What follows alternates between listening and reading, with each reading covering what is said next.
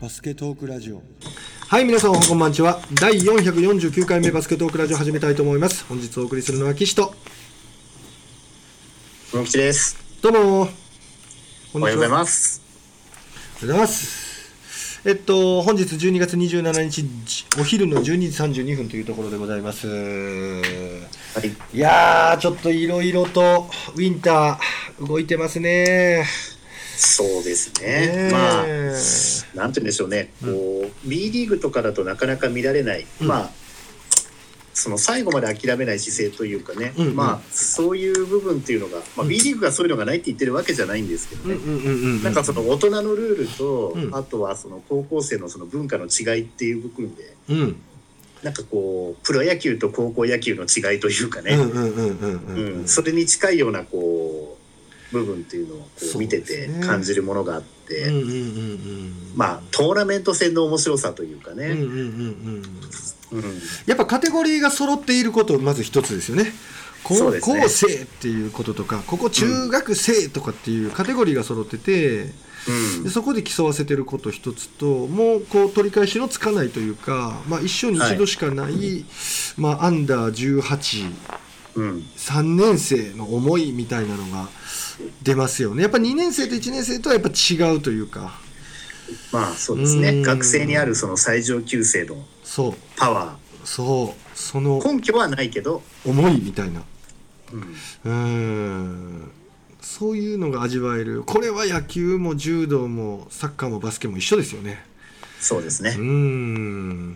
さてそんな現在ウィンターカップが進行中なんですけれども我々ちょっと25日の朝収録しててその後からちょっと結果を発表できてないところなんですけど。そうですね。なので25日から順番に行きましょう行きましょう。をねしていけたらいいかなと、うんうんうん。はい。うん。まずは、えーじゃあもう順番にサクサクいっちゃいますか、うんうんうん。えっと大阪薫英対、えー、大岡うんうんえー、91対54でその大岡うん。ですね、うん。1ピリから、えー10点差。うん。3ピリでも13点差っていうことで、うんうんうん。まあ、最終的にすごい開いちゃいましたね。ね。このカードは1年前でしたっけ？2年前？1年前あれ？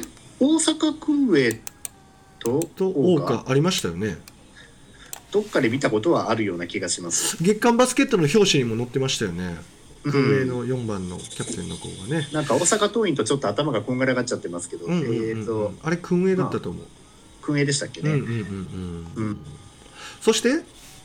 次が、えー、八雲東京の八雲学園対、えー高知中央。うーん。これがねめちゃくちゃいい試合で。熱いゲームでしたこれ実は私高知中央がもうちょっと余裕で勝つかなって最初思ってたんですけど、はい、それはヤクモのあの1回戦とかを見てなかったからだと思うんですが、うんうんうんこれねヤクモのまずそのこんだけ競ってたっていうところの一つの要因にやっぱセンターの子がね、うんこれあわや選手っていうのかな、この試合でも22点取って、うん。えー、と10リバウンド取ってますけど、うんうんうんうんこのセンターの子結構大きくて多分180とか、うん。もうちょっとあるかもしれないかいやな。ー本当にあるんじゃないの？で守れてたよね、結構。そうですね。これがすごいわ、うん。そうですね。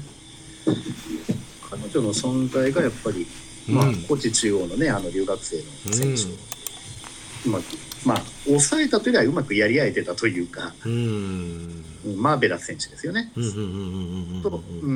そこがやっぱ大きかったのかなとは思いますなんね。かしっかりしてたよね。これ本当に4ピリの残り本当に30秒ぐらいまでは本当わからない試合でしたので。まあでも高知中央やっぱその留学生もすごいけど他の選手もうまい。特に4番の選手。うんうんあのドワンハンドでスリーをね、うん。ガンガン打って決めてますけど、井上光選手？うん。うんうんうんうん。この子兵庫県出身なんですよね。そうですね、うん。この試合でも37点取ってますからね、恐ろしいね。この試合だとねスリーポイントはなんか1本しか打ってなくて、うんうん。1分の0なんですけど、うん。うん、まあでもフィールドゴールだとなんだこれ26分の14すごい。フリースロー9本うん、9分の9ですね。そうですね。だからいかにこう攻めの姿勢がうん。やっぱりすごく強いかっていうところがよくわかりますよね。そうですよね。でそんな大きいっていう選手じゃないんですけどそうどちらかというと小さいですよね。そうですよ。リバウンドに貢献してるんですよね。だからこうティップアウトしたリバウンドとか、こぼれたリバウンドとかそつなく取ってるんでしょうね。うん。うーん。だからああ見えてそんなにこうなんて言うんだろうセンターばかりにマーベラス選手だけに頼ったバスケをしてないっていう部分は結構強いですよね。うんうんうんあとディフェンスがいいですよね。まあこの試合78点取られてますけど、うんはい結構チームとしてディフェンスをすごくよくやるチームだなっていう印象を見ててうん感じますうんうんね。うんうんうん、いやーこれをものにしたの大きかったね大きかったですね。はうんうん、で次、えーっと石川県県立津幡対大阪桐蔭、えー65対77大阪桐蔭が勝ちましいこた、れは私全く見てないんですよ。私も見てないです。ああそうなんや。うん。津幡はね、うん。チームともこう一体感がすごくあるチームって印象があって、うんうんうんうん去年なんかも私直接見に行った時にアップの時のサイドキックとかそういう系のフットワークも全部綺麗に右も左も含めて全員綺麗に揃ってアップしてて別にそれが素晴らしいか素晴らしくないかっていうのよりはなんかそういう統一感というか一体感っていうのを大事にしてる印象がすごくうん。あってあと何て言うんでしょうね。一人一人こう体が強いというかね、うん。うん、果敢に攻める。うん果敢に守るっていうそういう印象がすごく強かったですけど。それを上回る大阪桐蔭がすごかったなっていうところはありますそうね。ですね。大阪桐蔭4番の子出てないですけど怪我ですかね。ね。ね。そそこが、うん。もう6人で回しましたね。うん、うん。まあそれで集中力があまり切れたようなプレーがないところが女子のすごいところですけどうね。んで次、えー聖カタリナ対安城学園。うん。これは見ました。予想外に開きましたねこれね最後ね。ね。まあ、93対67で安城学園。うん。うんうんうんまあ我々の間ではよく話題になってくる安城学園のあの7番の。はい。近藤葉月選手。近藤葉月。はい。この試合でも22点取ってますけど、すごいよねまあ、もう一人8番の近藤選手もう一人近藤さんっていうこの子もいます22点取ってるんですけどね。はい。この試合だとスリーポイントが8分の6、はい。うん、恐ろしいな8分の6だけどどうしても見てると目にいってしまうのはやっぱ7番の葉月選手のそうねまあ、自分で崩せる選手ですからね、うん。だからあのー、桜花のうん。江村選手にちょっとプレー近いというか、あのドリブルでこうガーッていきなりこう崩してカットインしてってシュートを決めるっていうね、そういうところが、うんうん。すごいなと思ってます。そうですね。うん。素晴らしい選手でしたね。もう僕らがねまあなんかグループラインの中でも、まあ、はい。見ながらね、グループラインで話したりするんですけどスーパースラッシャーとか書いてましたね僕。そうですね。うん。まああれパスいかないですよね。全部自分でフィニッシャーですよね。うん。そんな感じやったね。本当に鋭いドライブ持ってるいい選手です、はい、あれでパスができるようになるともっとすごいんでしょうね。うんまあ行かなくてもいいんでしょうけど。やっぱり安楽カタリナ見てると安楽のこうボールの動きコート内でボールがこう右へ左へ動くのがすごくこうスムースにうんなんか作り込まれてるような気がしましたね。そうですねう。ん僕もあんまり詳しいとこわかんないんですけどうんなんかこうハーフコートのモーションがしっかりしてるのかなっていう印象を受けましたね。うんうん。うんうんうんカタリナは相変わらず速攻上手ですよね。うん上手やね。ややっぱりアウトナンバーになると、うん本当にアウトナンバーのお手本のような速攻を決めてくるというか。うんうんうんうんうんいやでもこのこ僕はねこの安楽戦ではい。やっぱこうフルコートのプレスがかかっててで、一見アウトナンバー見えるんですけどやっぱ安城が大きいんですよねすごいうん。でそのまま突っ込んで持っていかずに結局ハーフコートのバスケットさせられてるなっていうようなそういう印象をちょっと受けててうん。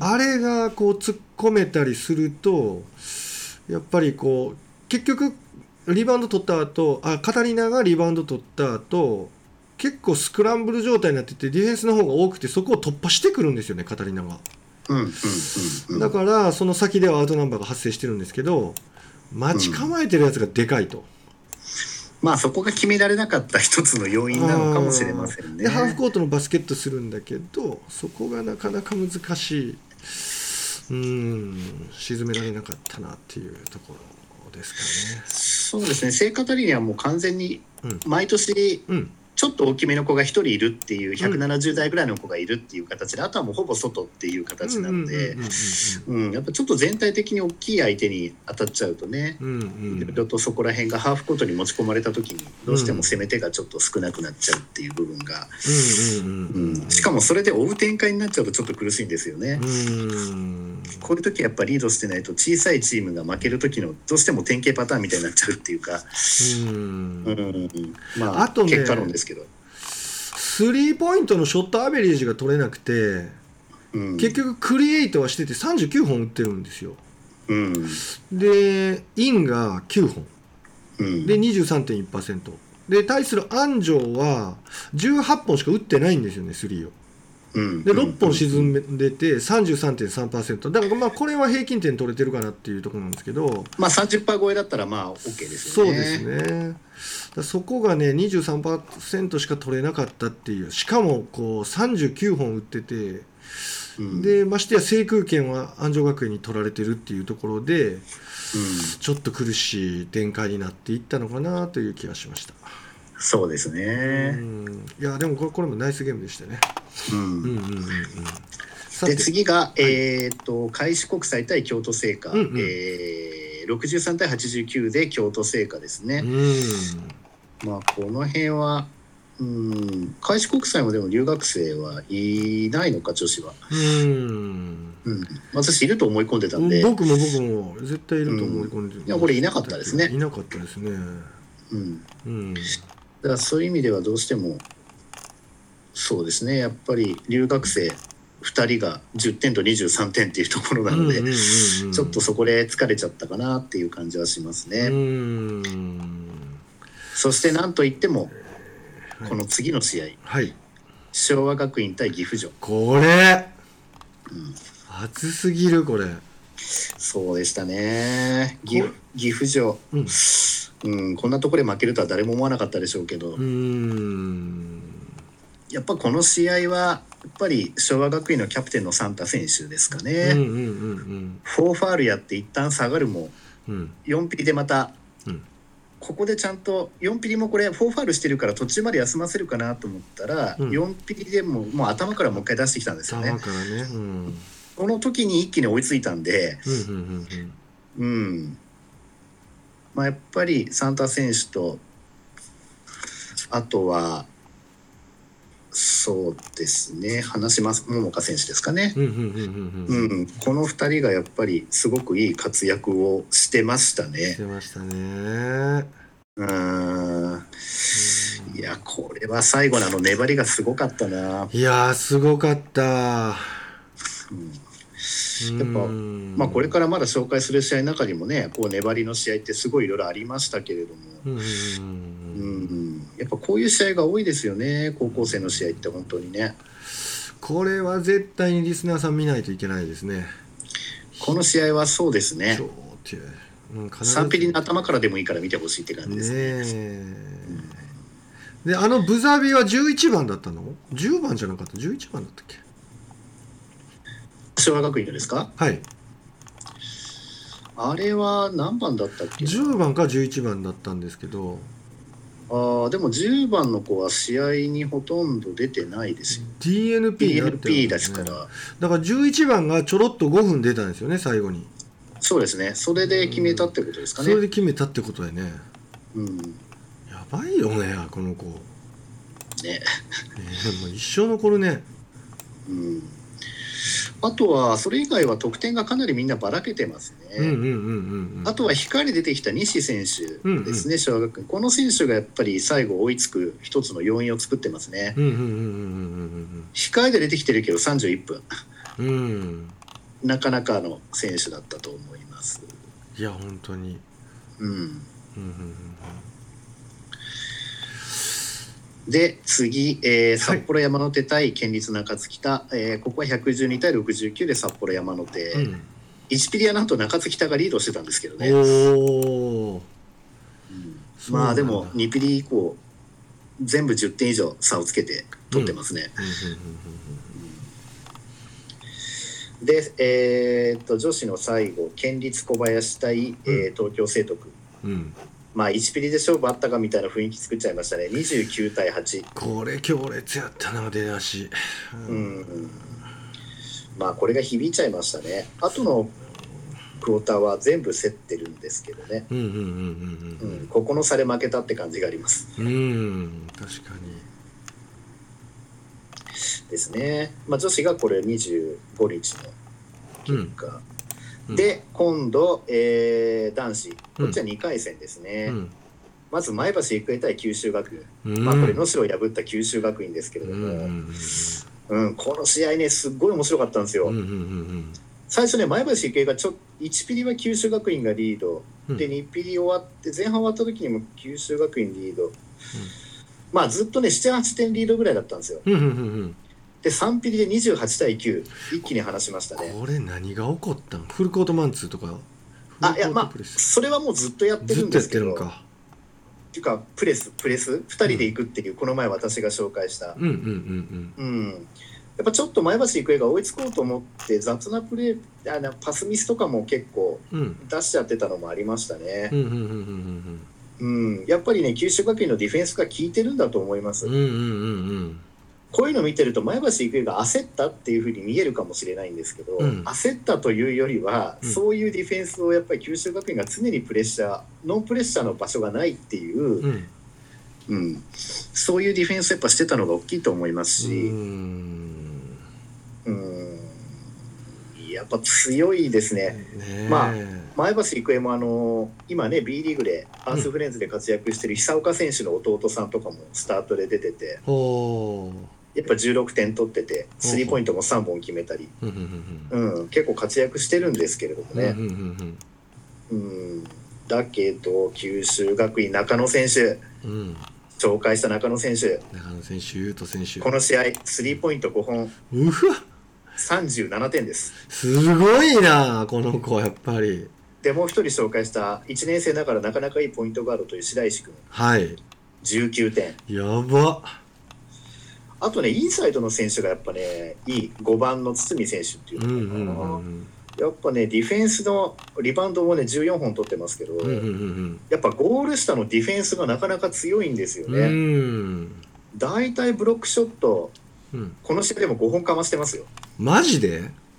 あのねはたくブロックショットっていうよりは、うん。本当にお手本のような飛び方真上にちゃんと飛んで手も真上に伸ばしてるんですよ、なるほど。シリンダーから出ないっていう。そうで相手のボールがうん。ちゃんと相手の手から離れた瞬間にパシっていくんですよ、へえこれね本当ねうん。ブロック上手。へえ見た方がいいこの子。うん。これ日本人がやるべきブロックって感じ、うんだ。国人の留学生はあのもう圧倒的な高さだから、うん。上から生えたたきな感じで、はいはいはいはい。もう上すぎるから上から思いっきり手を振り落としても、うん。もう高さの違いすぎてあのファールにならない。うんうんうんうんもう明らかにもう真上に飛んじゃってるからバシッてできちゃう感じなんですけど、うん。彼のはうん本当に高さにそんなに差がなくても、うん。こうピーンと真上に飛んで跳ねたし、うん、だから本当技術的な部分がすごく鍛えられてる練習してるんだろうなって感じしますね。うん。うん。うん。うんこれオンデマンドで本当九州学院見るときはもちろん中野選手、白石選手もいいんですけど、うん。インサイドプレーヤーのねこうゴール下に相手がカットインしてきた時のディフェンスの仕方っていうところをぜひ見てほしいですね。5番の堤選手やね。うん。うん。うんうんうんあともう一人インサイドの選手いましたけど、はい。その二人ともうまい。ああそうなんだ。うん。ぱ練習してんねやろな。うん。でやっぱりね勝負どころではやはり中野選手で来るんですよね。うんうん。で多分ディフェンスしてる側も分かってるんですけどやっぱ止めらんないですね。やっぱね。シュート打つのも速いし、うんうんうんうん。うん、そこからのカットインも多いんで本当的絞れない。まあ本当九州学院今回の台風の目っていうぐらいのいやそうですね。感じですね。うん、であとねちょっと着目したいのがはい。九州学院って他のゲームもそうなんですけど決定力高いんですよあのね、そう。なんかないなんかなんちゃあないシュートでもポロッみたいなの結構少なくて。少ないですね。決定力高い。3でいうと36%フィールドゴールは62.5%、うんフリースローが73.7%、うんうん、ここはね前橋育英と全然違うところでまそうですね。前橋育英スリーポイント32.1%、うんフィールドゴール36.4%この、うんこれは本当全然違うね。九州学園のフィールドゴール62.5やからね。そう。だからいかにこう普通のなんていうかなポロリが少ないかっていうところですよ。うそうですね。ん。でフリースローにおいては58.3%前橋育英。うん。うん。何にしても決定率が高いね。フリースローとかもきっちりしてるよね九州学園。そうですね、うん。まあこれね、うんえー、と中野選手のさ決定率の高さが結構稼いでる部分もあるんですけどね、うんうんうん。やっぱりゴール下のシュートを、まあ、カットインしてってっていう含めればゴール下もあるけどうん。うん2ポイントが14分の8で3ポイントが12分の5ですからね、うんうんうん。うん。まあ、あとはゴール下で合わせからのシュートっていうのもねセンターの選手のあったりもするんだろうから、うん。うん。あと結構うん。相手がこう九州学院がシュート決めるうんで相手が攻める。うん。その時にうん。ターンオーバうん。ーしてうん。あのレイアップっていうようなうんうんうんそういうシーンも多かったんで。うんうんうんうん、やっぱそのディフェンスの頑張りからのアウトナンバー的なところで点決めてるってところも決定率の高さにつながってるのかなっていうのはありますね。な。るほどなるほど。ううん。ん、ちょっと九州学院私取り上げすぎかもしれないけど本当にすごいいいチやームでした。ねで次、えー、羽黒対、えーうん。山形県の羽黒対、えー茨城の筑波秀英、うん。えー、60対71で筑波秀英が勝ちましたね。うん。これ筑波秀英もここまで来るとは私ちょっと思っていなかったんですけどね。土浦日大の分も背負って頑張ってますね。うん。うん。羽黒もね、えーっとなんかモンゴルとかそっち系のね留学生を毎年用意してて、うん毎年その学生が関東の学校に来たりしてて、うん。そういったところでちょっと有名になってきたっていうのもあるんですけどね、うんうん最近では、ね、ちょっと山形南が昔ほど強くなくなってきちゃったんで、うんうんうん羽黒がずっと連続で出てますけれども、うん。うん。筑波秀英はあーでもスリーポイントをですね4番の選手が3本決めて20点取ってるんですけど、うん。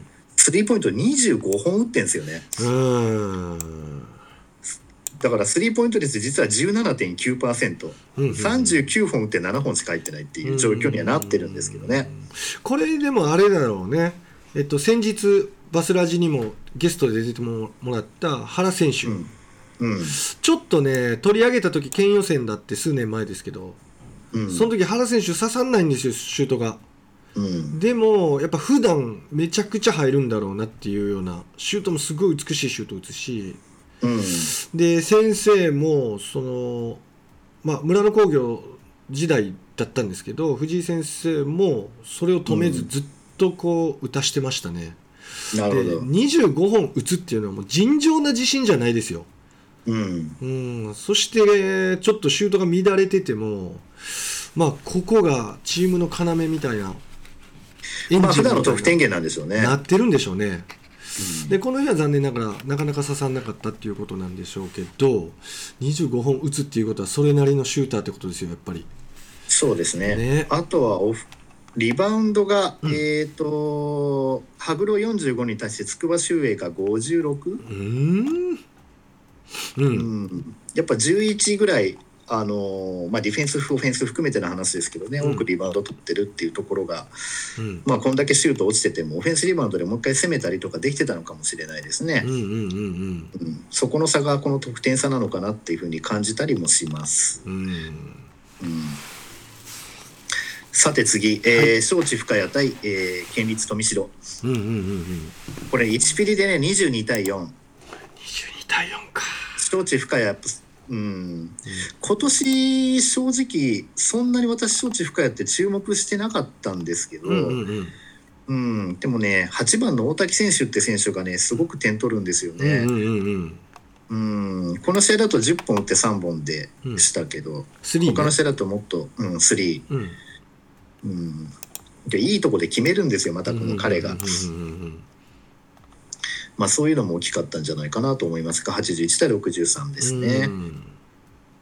で次、えー関大北陽対、うん。えー福岡大大堀。これですね。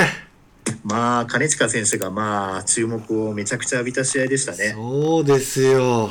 大堀がなんて言うんだろう。勝ってんのに金近金近って、うん。あのツイッターとか見ててもですね、うんうんうん。うん。要は、まあ、馬場選手みたいだっていうかその馬当時の馬場選手よりも、うん。むしろ高校3年生の時の馬場選手とうん。今の金近選手比べたら金近選手の方がうまいんじゃないかっていう声がすごく上がってますよね。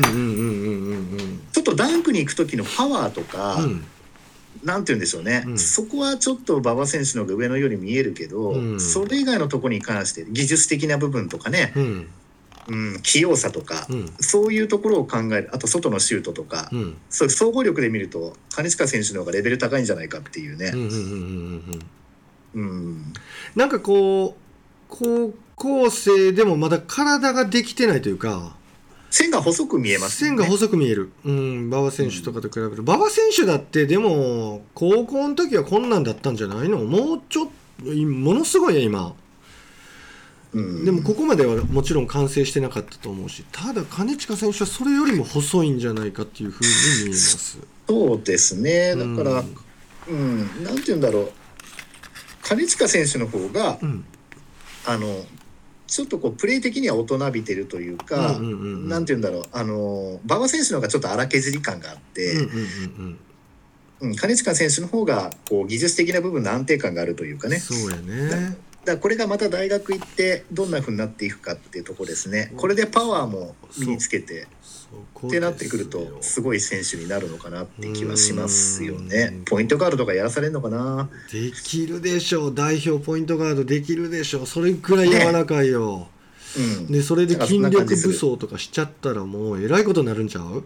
うん。どこのチームがこの2メートル198だか2メートルだかの、うんうん本来であればフォワードの選手をうん。自分のチームに呼んだ時にポイントガードとして使う気になるかってところですよね。そうやね。チーム事情を考えたら本当はそうじゃない方がいいんだろうけど、うんうんうん。将来を考えてっていう、うんそういう行動にね出るうん。出てくれる監督のチームに行くかどうかってところですね。そうやなうん。まあ、本当にポイントガードとしてやることが彼にとって一番いいことなのかどうかは分かりませんけれどもね、本当は2番の方がいいのかもしれない。馬場選手みたいに速攻で走って誰も止められないっていう。ディフェンスで追いついても身長差で結局決められちゃうみたいなね。そういう意味では2番やった方が本当は生きるのかもしれないけどパスうまいじゃないですか。うわいいよいくつあれやったやろうね本当に。ちょっと詰めていくねんな外でもらって。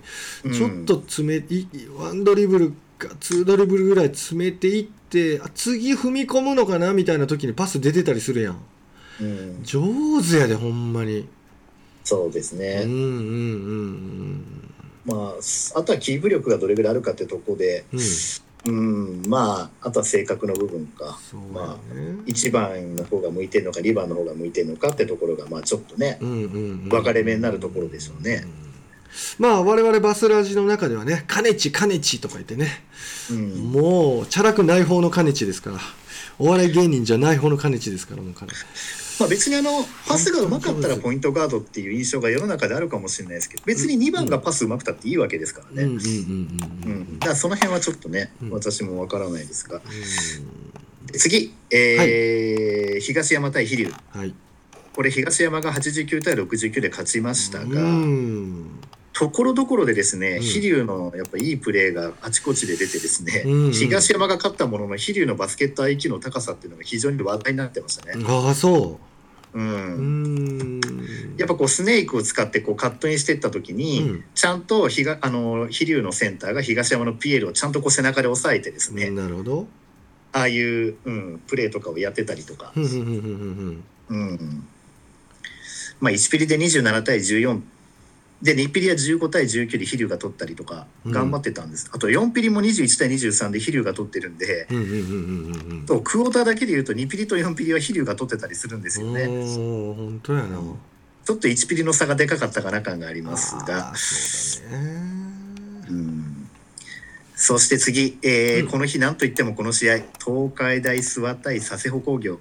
うんうんうんうんうんうん。これエグかったですよね。ああそう俺これ見れてなあそうですか。聞かせて聞かせて。あのー1ピリは佐世保工業がリード。いうん。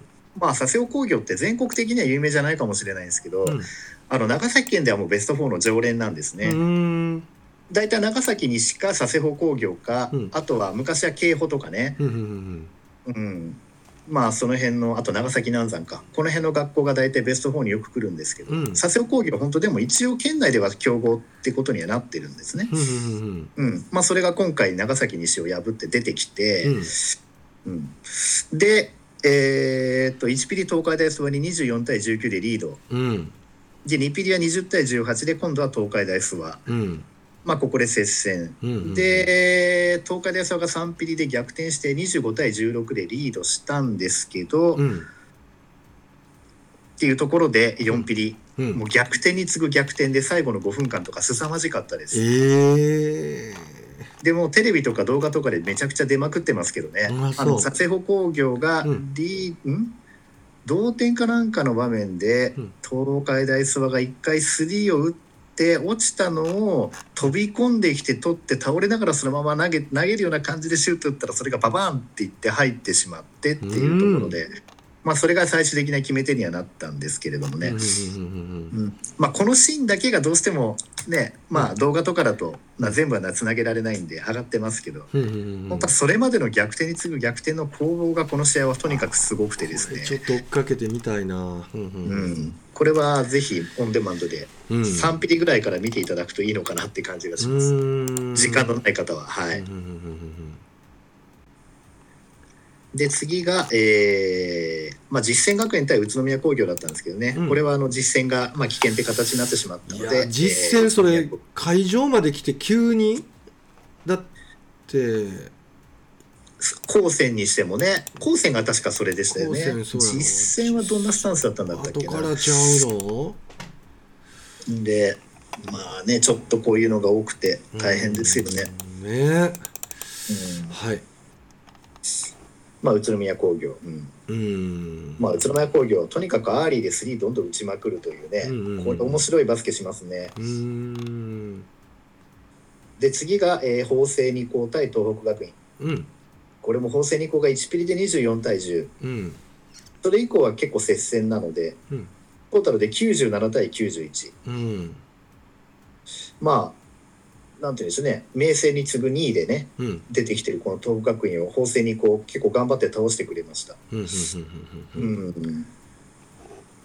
なかなか法政二高も頑張って勢いが出てきました。うんで次が、えー、新田対美濃加茂で、えー、美濃加茂が80対69で勝ち、ちょっと見てないんですけどねこの試合。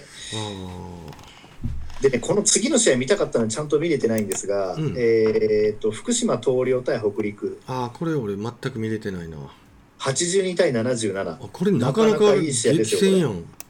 うん。これ東陵留学生いますよね。うんで東陵の留学生がこの試合やっぱ20点取ってるんですけど、うん。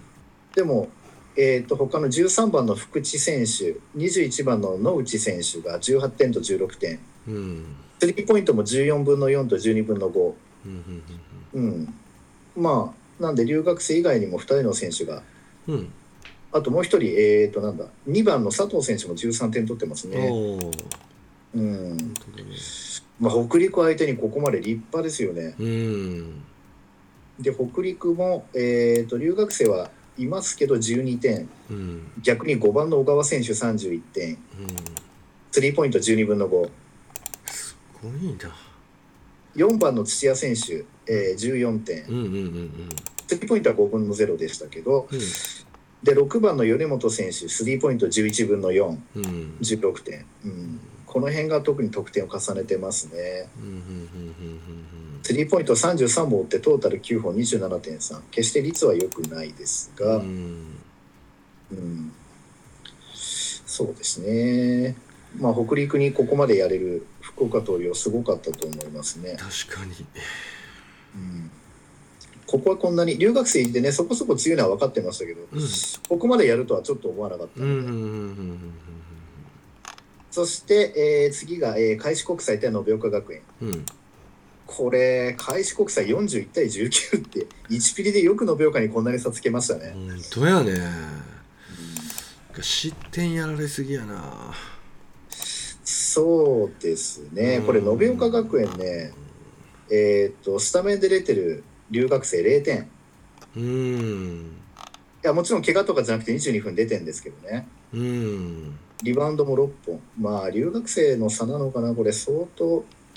かなりやられてるな。うん。逆にえーっと開志国際の留学生は16点。うん。スタートの方は、うん。あとはそうですね。ジョーンズ選手と4番西原選手それぞれアシスト9、うん。うん1ピこれ41対19次も33対18もう前半で勝負あったみたいなノリになってますねこれはね。ね延岡に30点差つけるってどんなチームやねんってすごいなこれ、えすごいよねこうん、で次、えー福岡第一対県立海部れうん。えーっと88対65で、えー福岡第一。うん。これなんかね3ピリが4ピリか。うん。4ピリがなんか17対28で福岡取られてるんですよね。これ1ピリが29対18で2ピリが20対6だったんですよ。うん。で3ピリも22対13だかうん。らここのぐらいの段階で私スコア見た時にうん。ああ福岡第一いつも通りの試合してるなと思ったらうん。最後結果だけ見たらすごい詰められてるから何かと思ったら4ピリでうん。こんなになってるっていうね。うんうんうんうんうんううん。ん11点ビハインドまあメンツが変わったんでしょうね、まあそうなんでしょうね。やっぱりこう別に手加減とかそういうことじゃなくて怪我のリスク怖いもんね。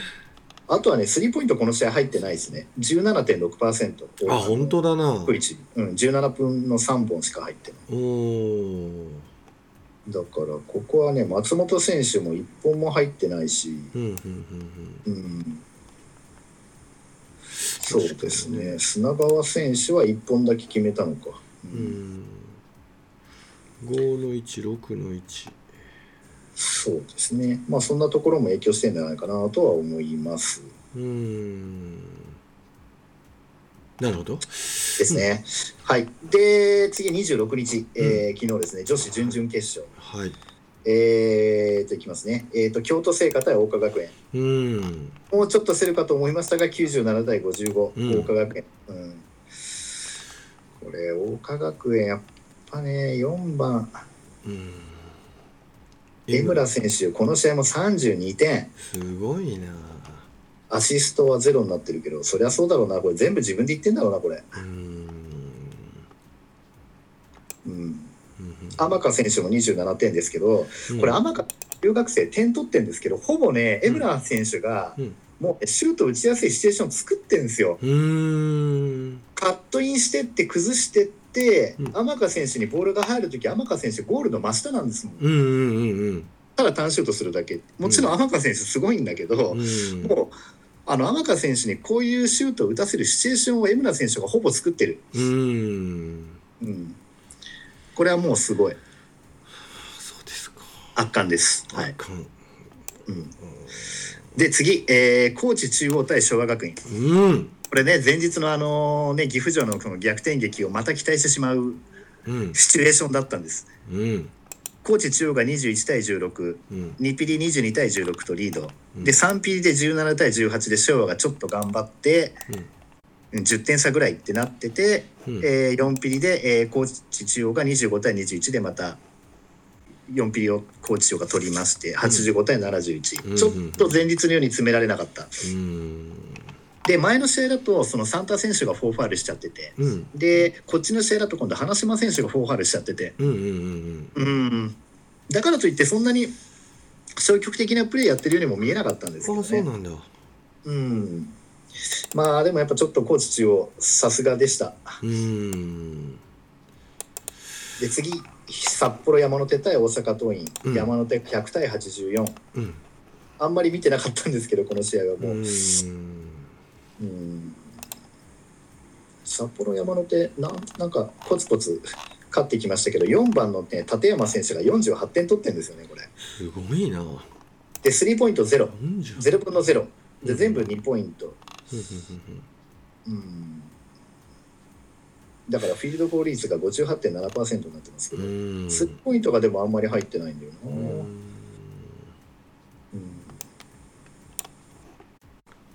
そうやね。このかりん選手しか打ってないね。森岡かりん選手、10の2そう。あともう一人森岡ほのか選手っていうのもね、うん。35点取ってるんですけどこれもインサイド、そうだね。まあ、スリーポイント2本打って1本って感じですけどね、うんうんインサイドというか速攻とかで点取ったのが多かったのか、うん。うんうんまあ、山手ってちょっと速攻のイメージがあるんですけどね、うんうん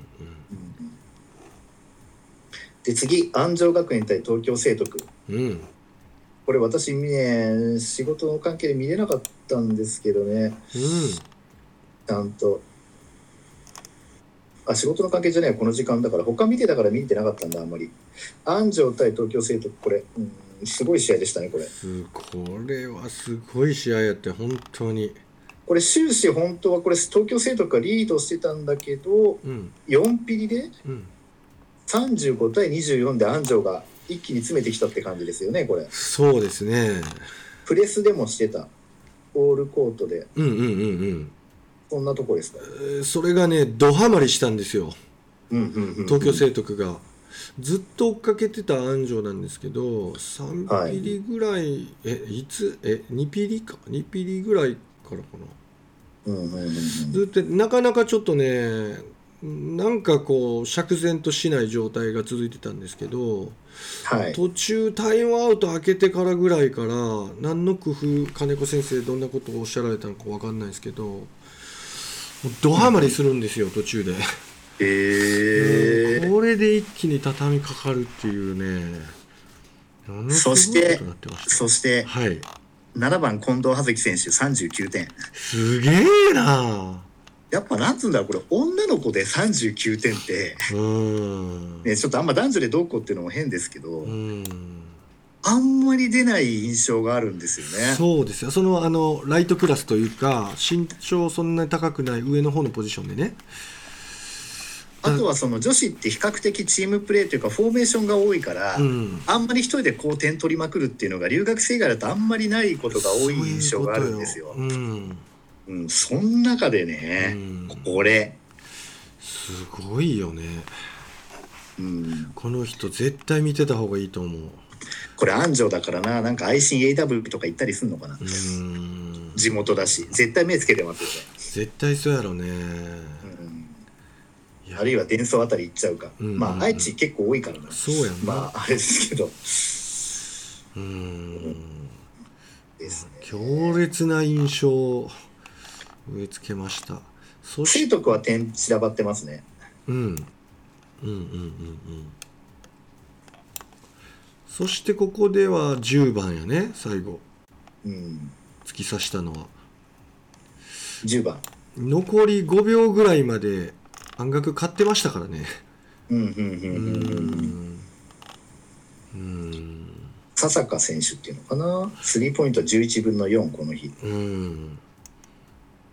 32分出ててうんこの精神力、ねえ本当に空中でブザーなってましたわ。ああうん 空中でブザー鳴ってたか、うん。本当のブザービーターだなこれこそが。本当に。なるほどね。で見たかった。これは見よう。とミドルラインを突っ込んでいくんですよね。4番の選手で山田選手だったかな。青野選手だったかな。忘れたけど真ん中を突っ込んでいってもう時間がないんでとにかく。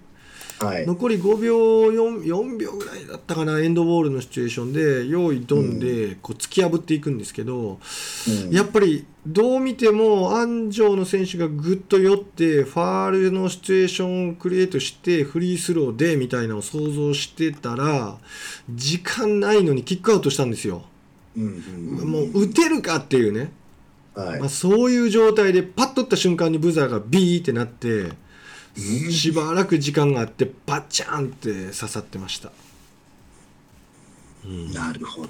あの選択はね僕はちょっとすごいなって思いましたね。怖い。あのもし自分だったら。正確に時間を心の中で読める子じゃないと、うん。もしかしたらキックアウトした瞬間にブザーが鳴ってる可能性もあるシチュエーションでした。これは見た方がいいと思う。うん。うん。よくそのキックアウト選択したなって思いますね。そうですよね。そこでキャッチミスとかしちゃった瞬間に終わりますからね。そうです。面白かったですこれ。なるほど。うーん。はい。じゃあさて男子、はい。えー今度洛南対筑波秀英、うんうんうんうん、83対69で洛南が勝ちました、うんうん筑波秀英検討してますよねこれね。これここまで食い込むと思わなかったな。1ピリ13対132ピリ23対20、うん。3点差で前半折り返し3ピリも20対17で3点だ6点差で最終ピリ、うん。うん。うん。ううんんこれ27対19で4ピリでちょっとね離れた感ありますけど、うん。例えばさっき紹介した根本選手スリーポイントめちゃくちゃ打ってた、うん。この試合だとね率が高くて9分の5お9の5変数は減りましたけどね、うん。うん。で25点。やっぱ彼がシューターであるということは明らか。うん。7番の斉藤選手も同じくやっぱまたこの試合でも点取ってますね、うん。25点。うん。うん。うんそうですね。で逆にね、えーっとこの試合だとスリーポイントが30.4%入ってて、うん。トータルのにツーポイントに関してはうん。37.5%って低いんで、うだね。やっぱ中を攻めさせてもらえなかったのかなっていう感じもね。なるほで私あの、まあ、小川選手のプレー洛南の、どうん。まあ、注目して見てましたけどうん。やっぱ彼もこう速攻の時のなんかこうプッシュプッシュの仕方がうんこうドリブルしながらの伸びというかうんそういうところはちょっと馬場選手のそれに近いようなものを見てて感じましたね。別にダンクするとかそういうんじゃないから別にその最後のフィニッシュのところは違うんですけど、うんうんうんドリブルでガンガンガンガンこう行くところの雰囲気っていうのはすごくなんか近い感じを受けまして、うんうんまあ金近選手とちょっと似てるのかな、でもね。うんうん動き、うん、やっぱりこう行くとこまで行ってそこで最後自分で行くこともできるしその後のパスがまたおおしゃれっていうか適適切なパス、うん。うん、技術が高いですよね、うん。アウトナンバーの時のそのパス技術っていうところですよね、うん。こういう選手がいるとね、うん。自分のチームの中でこうどのポジションで使うべきなのかってすごく迷うだろうなって感じがします。うんうん本当何でもできますようね。ん今風のうん、本当そんな感じ。は小川選手なんかこの試合だとスリーポイント一本持ってないですね。ゼロ分のゼロ。いおお本やっぱ速攻の要って感じですよね。当だなうんあのここ何試合か見てる感じでは。そうだね点取り屋というより、うんうんうんうんうん運動量が豊富そう。だって速攻の時って大体最後小川選手にパスが入るか小川選手がドリブルで進んでいくかどっちかって感じがしますからね見てて。うん。らほ速攻にはほぼ100%近く絡んでるっていうかね。うん。うん。まあ注目すべき部分はそういう部分なのかなって感じは。うんうんうんうん他の試合でスリーポイントどれだけ決めてるかはちょっと分かんないですけど、うんうん。うん、で次、えーはい。東海大諏訪対報徳学園、はい。えー100対92で報徳学園ですうね、ん。うん。前半は報徳が取って後半は東海大諏訪の方が2ピリとも取ってるんですけどうんうんうね、ん。うん。これは、うん、うん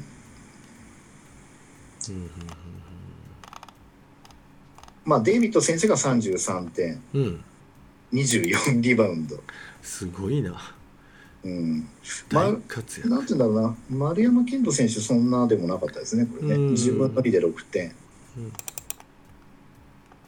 宇都宮選手がでも21点取ってんだよおなスリーーす5げえ。分の2うん。うん。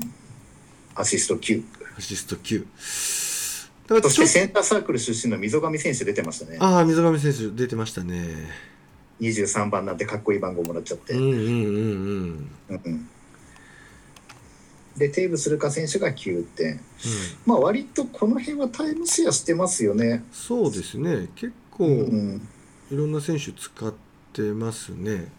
結構見てると宇都宮選手よりも中野選手が目立つ場面も結構あるし、うん。あと3番の松岡選手も結構ね光出てきても20分ぐらい出ててうん。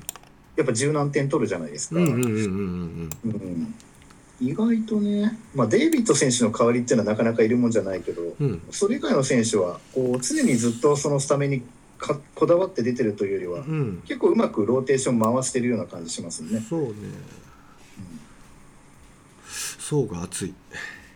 うん。うん、で我々ちょっと話してた宇都宮選手がちょっと鳴りを潜めてるんじゃないかという話をしましたが、ここへ来てやっぱりこう躍動し始めるという、まあ、相手が強いとっていうね、うんうんうん。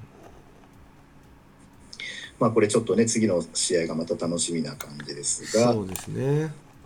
で次が、えーこれはかなりびっくりした試合でしたが、えー福岡大を堀対東山。これこれモン吉どう見た？これすごくない？とか一言目「は?」っていう感じでしたようね。ん。私最初から見てなかったんで2ピリの終わりぐらいのところで見たんですけど、何この点差と思って、何が起こったんだろうとか思いましたね。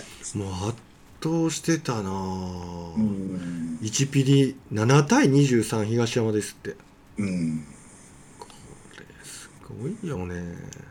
まあこういう時って普通こうなっても2ピリでちょっと大堀が頑張って取り戻すって感じなんですけどそう。2ピリも25対13で東山が取っちゃったんで、うん。ここをちょっとや言いたかったですね。うんうん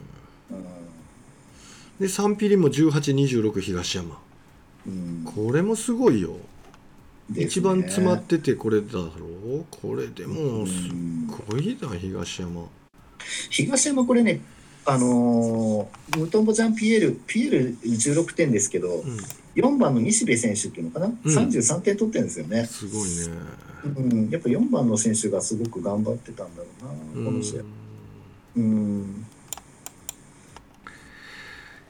まあ。そうですね。これはちょっとびっくりですね。この開きがね。開きが。もうかき回したんだろうなレオト君のアシスト17うん。すごくない？すごい。ヨネス・レオとアシスト17ですよ。17恐ろしくない？すごい、34点絡んでる。うん、うん。3入れたら40点ぐらい絡んでるよもう。半分ぐらいレオと絡んでるねそうですすねごいな。ほんで自分の得点8点。うん。うーん。まさにこういうガードいますよっていうね。うん。ここ目指す選手も出てくるんじゃないですかね。うん。うん存在感ありますうね、ん。またこれのねうん。大堀が負ける姿を見てるうん。福岡第一の姿っていう動画が上がってましたけど、ほうほうほうほうんま、負けてるところじっと次のコートだったんでね。じーっと見てて、うへえ。うんあのあの顔みあの顔はちょっと,、うん、と見てて。うん。すごい感じるものがありましたうね。なるほど。これは驚きやったね。本当に。僕らのあのグループラインでも驚きやったね。本当にさて次、はい。えー九州学院注目の九州学院対承知深谷うん。これ両チーム今回のダークホース的な存在なんですよね。まあどっちも名の知れた学校なんですけどね、うん。優勝候補ってなった時に上がってくるわけではなかったので、うんこの2チームうん。どっちが勝っても面白いって感じでしたけど、うん。えー、と結論これ81対76で九州学院。うんうんうんで休学ねえーっとあそっかこれ。前半終わった時には、うん。まあそこそこいい勝負だったんですよ。23ん？23 33対33だから同点だったのか。うんうんうん。前半終わった時は。うんうんうんうんで3ピリで焼酎深がラッシュかけて29対15だったんですけど、うん。うん4ピリで今度九州が逆ラッシュをかけてですねうんうん28対19うん。だけどまあ5点差っていうところで。うん。うん。うんまあ私ねちょっと九州学園のファンになっちゃったんでちょっと今回ねうん。残念で、はい言わなそして中野優斗。中野優斗はい40点。恐ろしいわ。すごない。このレパベルで。ス回しながらうん。中野選手のとこでやっぱり1対1行くってシーン多かったんですけどうね、んでも見てて中野選手のワンマンチームって感がないんですよね、うん。やっぱディフェンスをみんなで結構頑張ってるしところどころで活躍する場面っていうのが得点以外でもあるもんだから、うんうん。こんなに1人で40点取ってても、うん。うん中野選手が1人すごい中野選手だけのチームって感があんまりうん。感じられない部分がありましたよ見てて。うんうんうんやっぱ諦めない姿勢がすごく良かったんですけどうん。うんちょっとね最後の方になってやっぱさすがにちょっと焦っちゃったのか、うん。オフェンスの時のパスミスとかがねちょこちょこっとやっぱ出ちゃったりしてたんですよね。うん。そこがすごく惜しかった。なるほど。一方で承知深谷、うん。あのその九州学院の逆襲にうん。耐えうるプレーっていうのがところどころであったんですけども、うんその中でやっうんぱりさっきも紹介した承知深谷の8番の大滝選手、うん。この選手がね、うん。いや、まあ、九州学院からするとすごく嫌なタイミングでうん。スリーを決めてくるんですよ。要はよしここで1桁になったぞ8点差9点差ってなったところでスリーポイントでまた10点差に返すみたいなね、例えばの話ですけどそういうタイミングでスリーを決めてきてこの試合でも5本。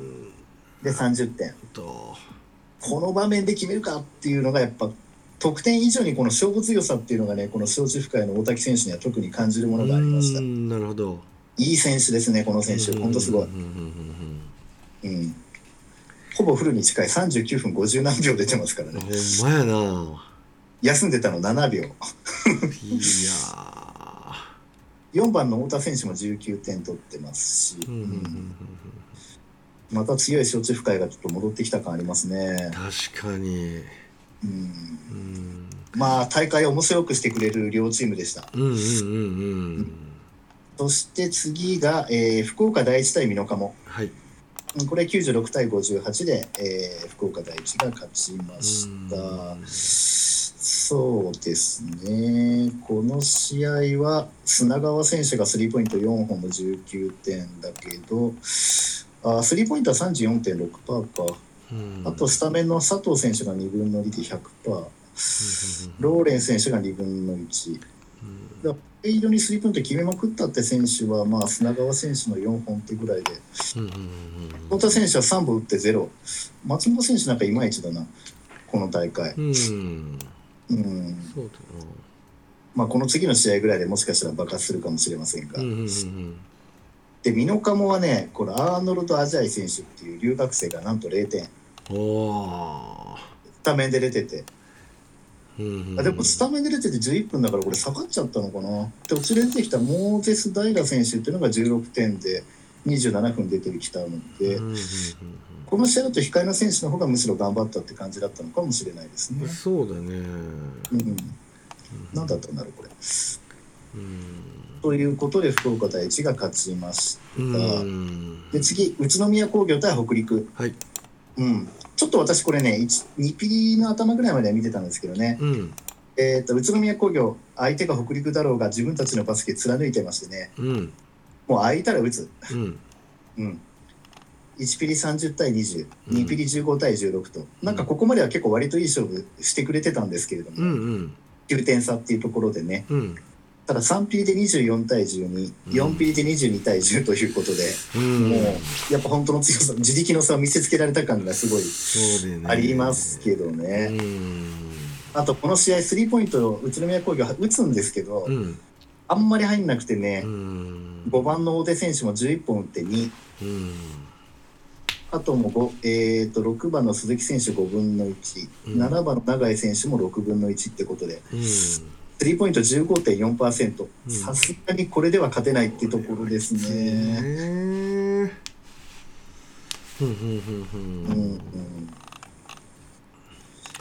リバウンドが倍ほど取られてるもんな。まあそうなんですよね。やっぱ留学生いるし強いですよね、こっちは。うん。ただ宇都宮もね、うん。あのーあれですよ、あのー留学生とかじゃないんですけど結構強いリバウンド取る選手が8番だったかな。うんえっ、とこれなんて読むんだろうこれ。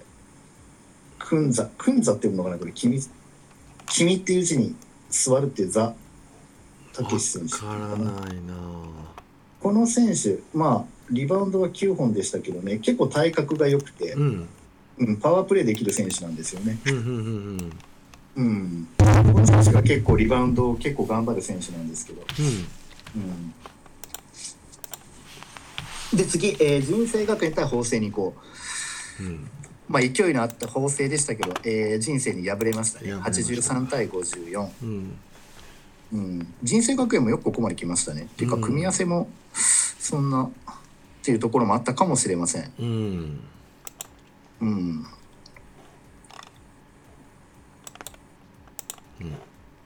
これはちょっと見てないねんな。そうですね、うん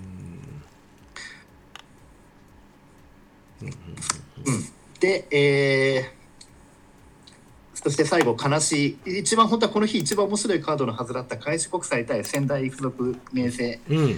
えー、と開志国際がね、うん。えー、と辞退をする。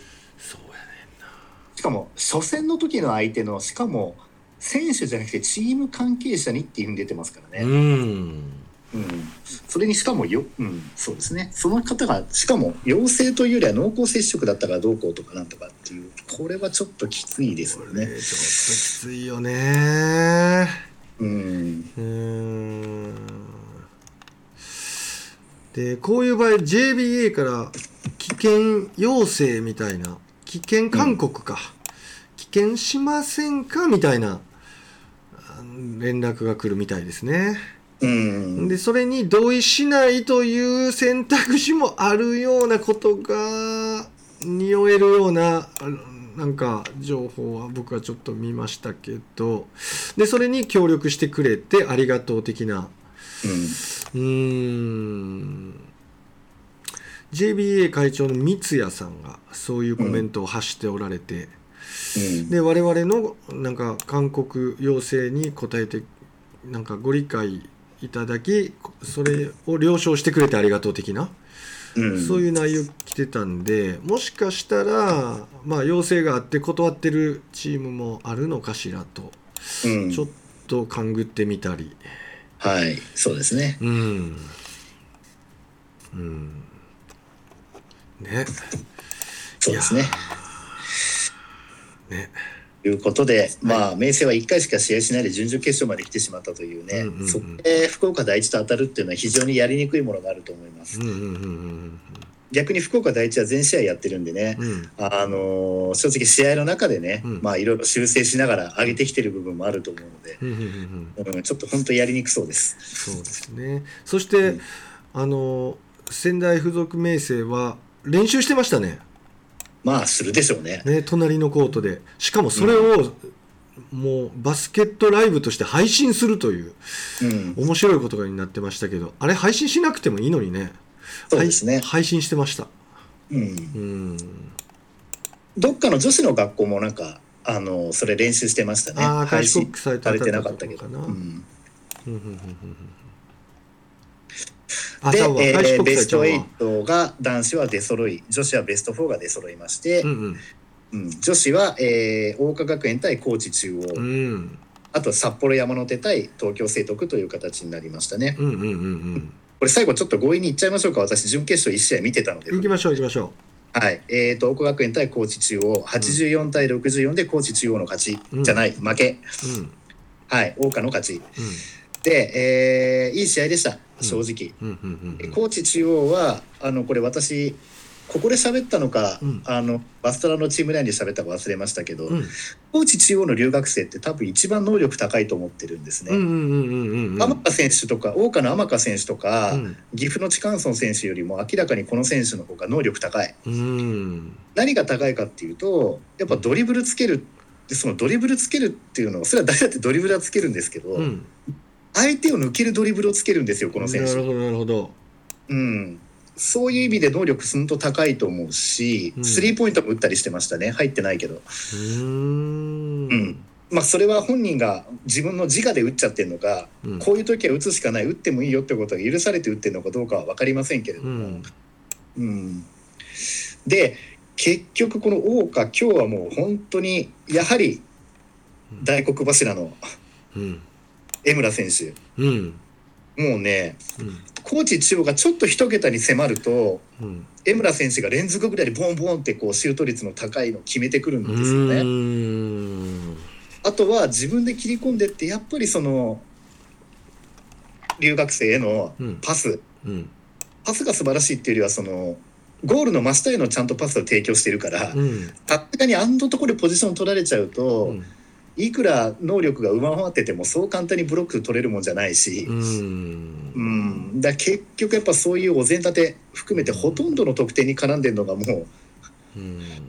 う、うん、江村選手なんじゃないかなっていうぐらい。実際この点数31点と、うん。あと天香28点取ってますけど、うん。このうちのほとんどが江村選手からのパスだったりするんで、うんそう考えるとうん。もうほとんどの得点に 江村選手が絡んでると。うんうんうん多分84点大川が取ってるうちの多分50点以上はもう江村選手がほぼ、うんなるほど。うん、アシストは2ってなってますけど、うんうん。アシスト内だけで天香選手に普通にパスを提供してるっていうところのほとんどが江村選手絡んでるから、うん。うんっていうぐらいの印象を私は受けてしまいました。うんなるほど。で高知中央はやっぱり4番の選手がすごくシュートね、うんポイントで頑張って打ってうん。決め、えー、と食らいついてましたうんし、うんうん。まあこれは得点以上のうん。得点ほどの差はないと思いました。うんうんうんで私ねこれ思ってたのがうん一つ面白くなるなって感じてた部分としてね、うんあの高知中央ってはっきり言って新興勢力じゃないですか、うんうんうんまあここ5年ぐらいは強いですけど、うん。やっぱ留学生取るようになってうん。男女ともに強くなってきたチームって印象ってありますよね、うんうもんちろん他の選手も頑張ってるんですけど、うん。で大川もずっと強いから、うん。そういうふうに考えた時に私実は先生同士の交流とかあまりなくて、よく強いチーム同士がこう集まって試合するにしても、はい。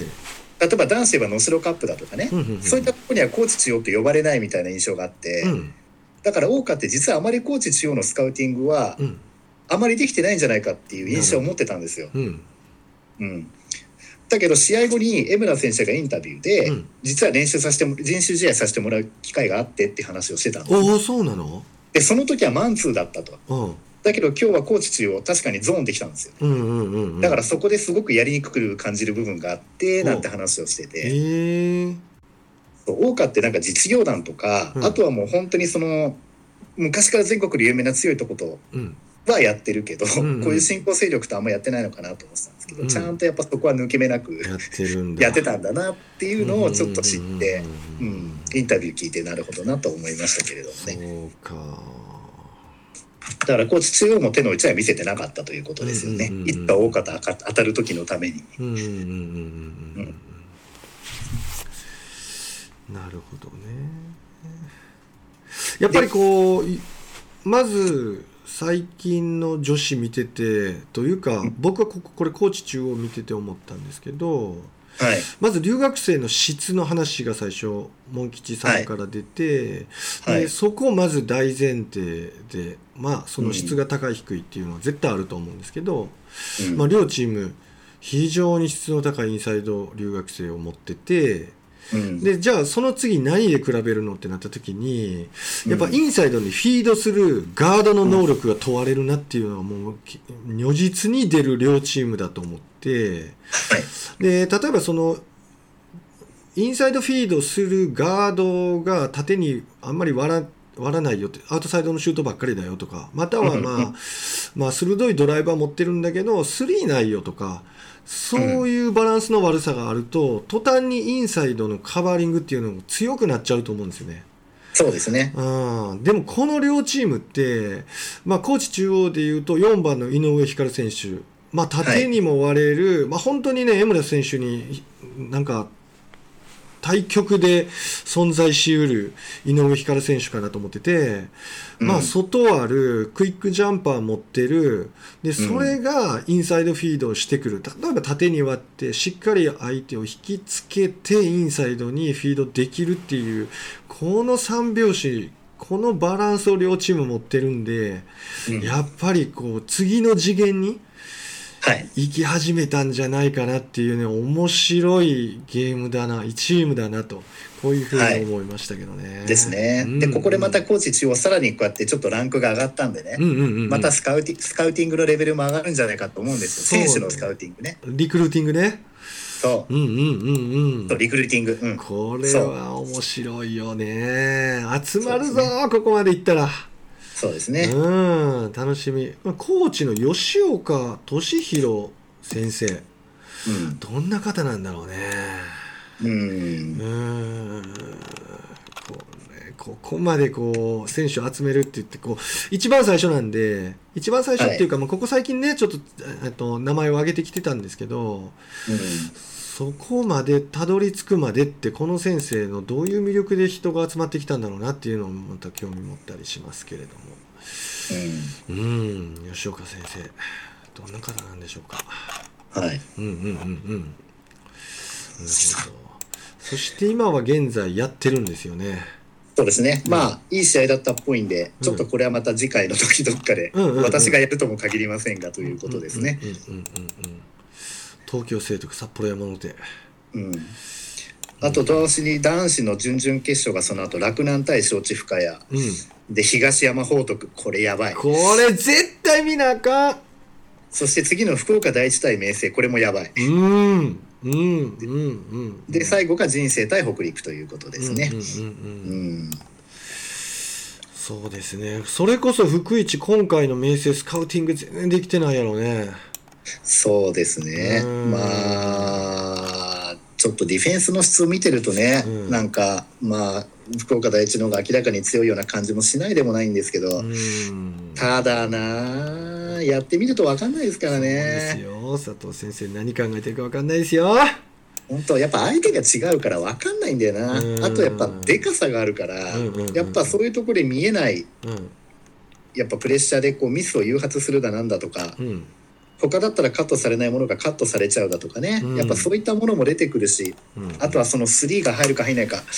まああの福岡第一のあの厳しいディフェンス足元に入り込むあのディフェンスの中でうん。背の高さで無理やりスリーを打ったとしてあれが入るか入んないか。うん。まあそんなシチュエーションでシュートを打たないとは思いますけど。うん、そういう部分ですね。鍛えられてるチーム同士。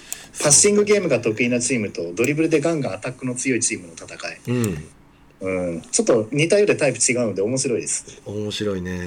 うん、楽しみです。楽しみですね。はい。さて今日はこれぐらいにしときましょうか。ですね。ね。えー皆さんも449回目のバスケットークラジオを楽しんでいただけましたでしょうか？本日もお送りしましたのは岸と。モン吉でした。See you next time バイバイ。バイバイ